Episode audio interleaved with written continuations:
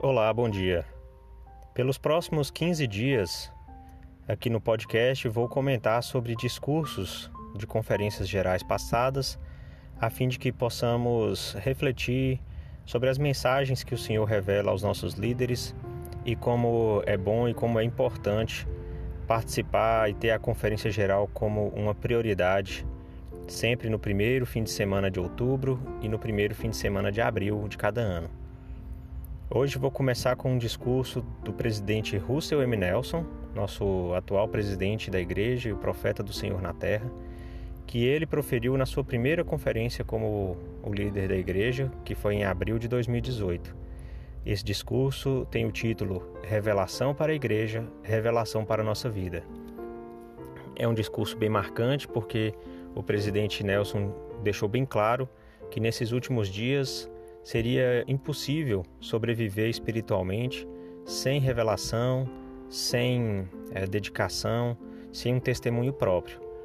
E um trecho que eu gosto muito também que ele compartilhou foi o seguinte: ele disse: Eu os exorto que avancem para além da habilidade espiritual atual para receber revelação pessoal, pois o Senhor prometeu: Se buscares, receberás revelação sobre revelação, conhecimento sobre conhecimento, para que conheças os mistérios e as coisas pacíficas, aquilo que traz alegria, que traz vida eterna. Oh, há muito mais que o Pai Celestial quer que vocês saibam. Nada abre os céus como a combinação do aumento da pureza, da obediência exata, da busca sincera e de se banquetear diariamente com as palavras de Cristo no livro de Mormon, e de tempo regular dedicado ao trabalho de templo e história da família.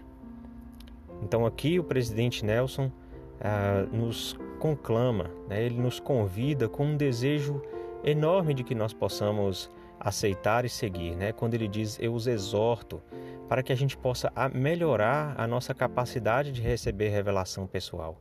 Todos nós temos o direito de receber as orientações diretas de Deus, porque Ele deixou o seu Espírito, o Espírito Santo, aqui conosco, para que, ele, para que nós possamos receber as respostas para as nossas perguntas da alma.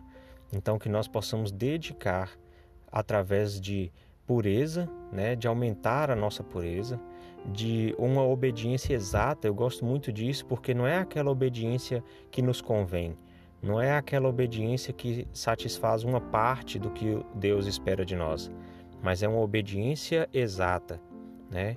E também através de buscarmos constantemente. Porque a revelação vem por meio de estudo, por meio de ponderação e por meio de abrir o coração para a vontade do Senhor. A gente tem que estar sempre disposto a aceitar a vontade dele para nós, e, ele, e, o, e o profeta do Senhor, o presidente Nelson, deixa bem claro que há muito mais ainda a receber. Se nós estivermos dispostos, o Senhor vai nos revelar as coisas que precisamos.